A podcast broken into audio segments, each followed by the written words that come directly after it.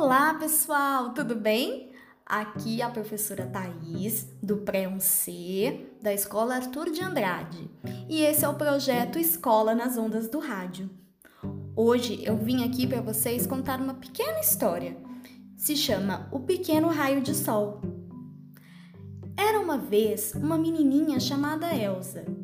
Ela tinha uma avó muito idosa, com cabelos brancos e o rosto enrugado. O pai de Elsa tinha uma casa enorme no alto de uma colina.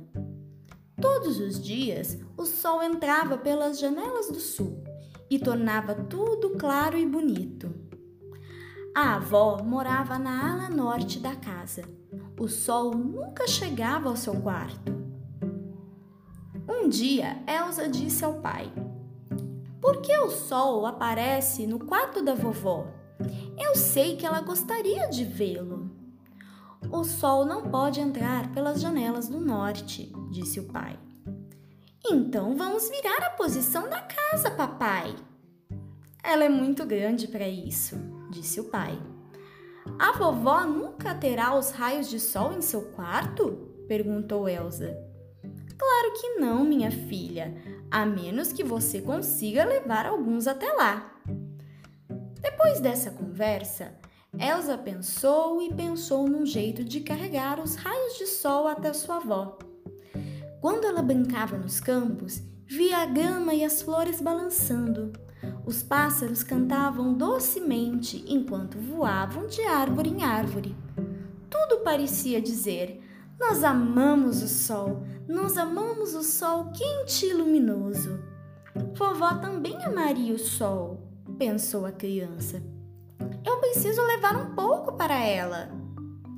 Quando ela estava no jardim, uma certa manhã, sentiu os raios dourados e quentes do sol em seus cabelos louros. Sentou-se e viu os raios em seu colo. Vou apanhá-los com o meu vestido, pensou, e levá-los até o quarto da vovó. Então ela se levantou e correu para dentro da casa. Veja, vovó, veja!